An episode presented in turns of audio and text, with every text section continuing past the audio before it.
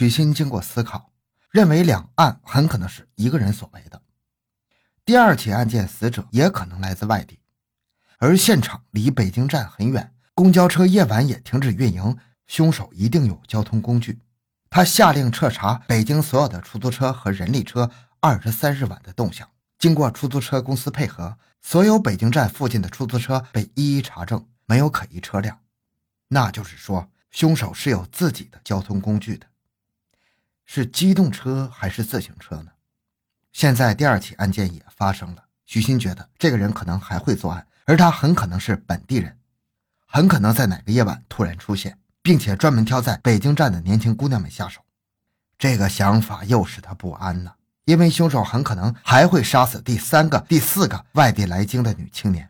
他感觉到了深深的不安，这不就是系列连环杀人案吗？这时。韩文祥提出对北京站七大帮派再次进行调查，许昕同意，因为许多帮派人员就租住在朝阳高碑店附近，很可能其中有人是杀人凶手。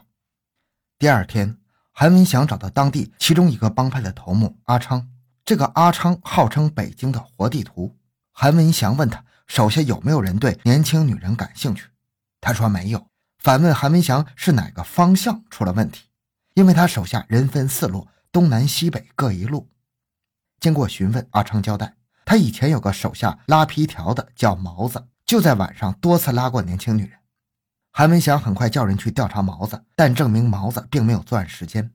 同时，对北京站的闲杂人等进行一一排查，共找出六十八人在高碑店一带有住所，其中一个叫李大的屋内有女人的内衣内裤，但却是独身居住。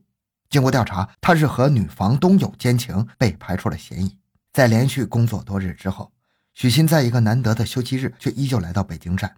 他依然在苦苦追寻着杀杨红的凶手。很巧，他在车站碰到了韩文祥。韩文祥看了看周围，说道：“这里每天都有人拍花子呀。”许昕问道：“你认为凶手是拍花子的？”“没错，我觉得凶手可能是专爱拍花子的人，他先勾引后奸杀。”拍花的在北京话中，以前是指不三不四的男人找不三不四的女人，现在则指心怀不轨的男人勾引女人。两人经过研究后，决定彻底查清北京站拍花子的人，但在排查了上百人之后，却仍然一无所获。但是凶手并没有作罢。一九八八年十二月九日清晨，又一位年轻女孩被害了。有人在朝阳区五四营乡小海子村北铁路边水沟里发现了一具女尸，死者的乳房和阴部均被割走。凶手的作案手法和杀死杨红和另一具女尸的手法一模一样。许昕团队侦查现场后非常吃惊，从已经杀死的三名女性身体所遭受的侵害来看，凶手远比一般的强奸犯要残忍。他似乎决定杀死每一个自己强奸过的女性，不留下任何痕迹。不论被害人还是凶手自己，这与西方某些变态杀人狂没有任何区别。一九八九年五月的一天，距离上次发案已经几个月了。许昕和郝维启、韩文祥三个人集中在小会议室内，都默默无语。突然，郝维启打破沉默：“我们还有什么好谈的？我们做了能做的一切，可是案犯仍然在杀人。案犯现在杀了三个人，而且还会再杀人。”我们跟着他跑，如同大海捞针呢。”韩文祥也激动地说道。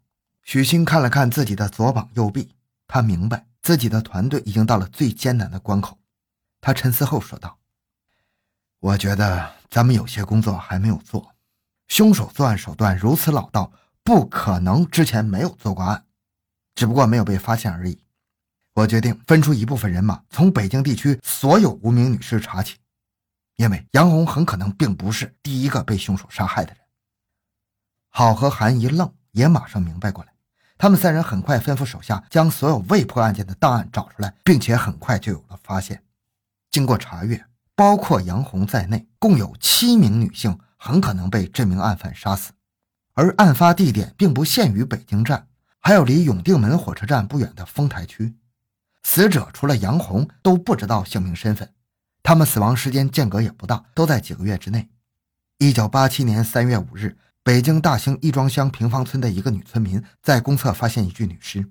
这个年轻女孩的上衣被扒去，露着双乳，一条灰格的女裤搭在她裸露的下身，嘴里塞着内裤。两只高跟皮鞋被扔在厕所的角落。女孩有明显的被奸污的痕迹，胸口有三处致命刀伤。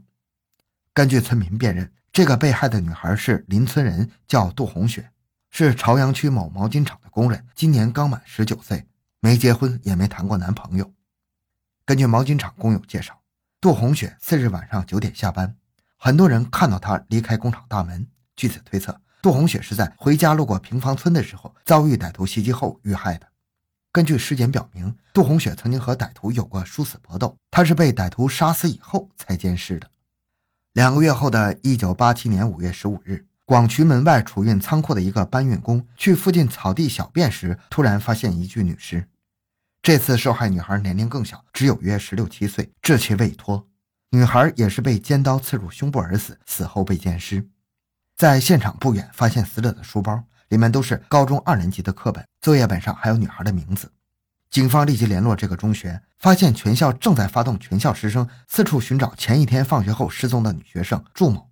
根据现场分析，歹徒也是在小路上突然袭击放学回家的祝某，祝某也是拼死反抗，被歹徒刺死。根据现场分析，歹徒作案之后翻过祝某的书包，但是里面没有财物，而这次歹徒留下了一些线索。现场发现了二八凤凰自行车的痕迹，还有一个足印。根据足印判断，歹徒身高一米八左右，身体比较强壮。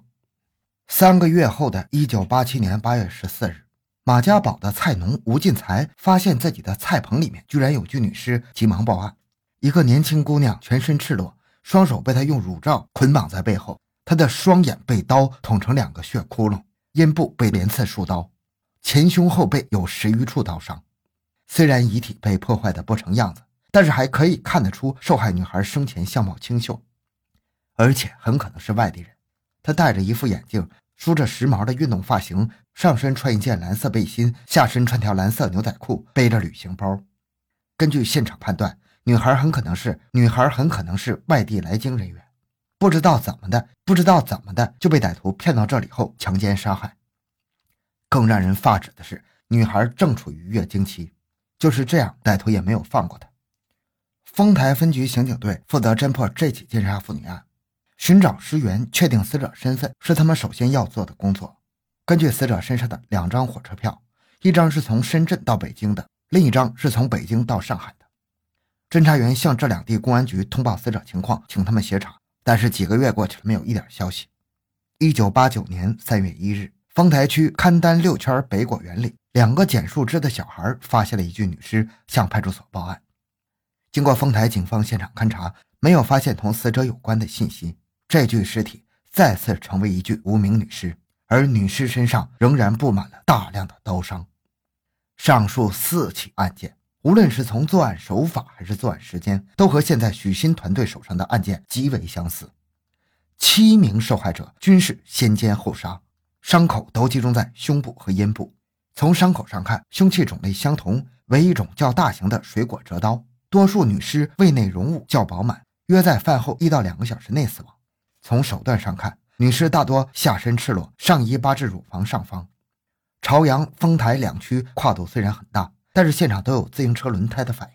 不同点是，丰台地区女尸都是利用死者的围巾、腰带、月经带、高筒袜进行捆绑的。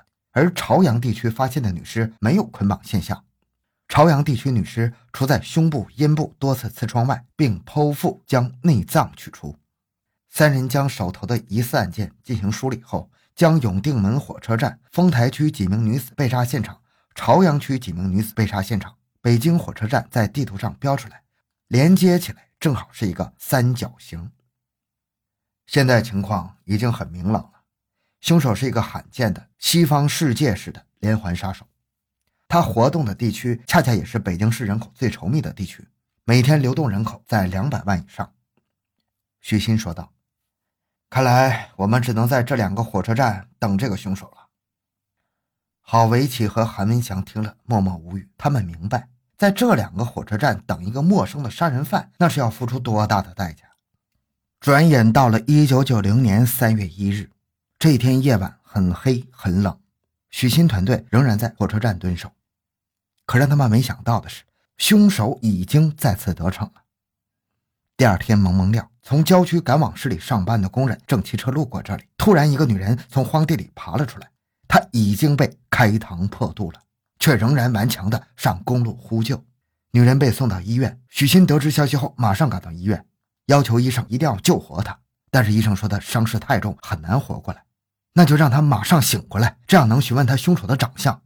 但是医生拒绝了，她伤势太重了，即使醒来也无法说话。我们只能等待奇迹发生了。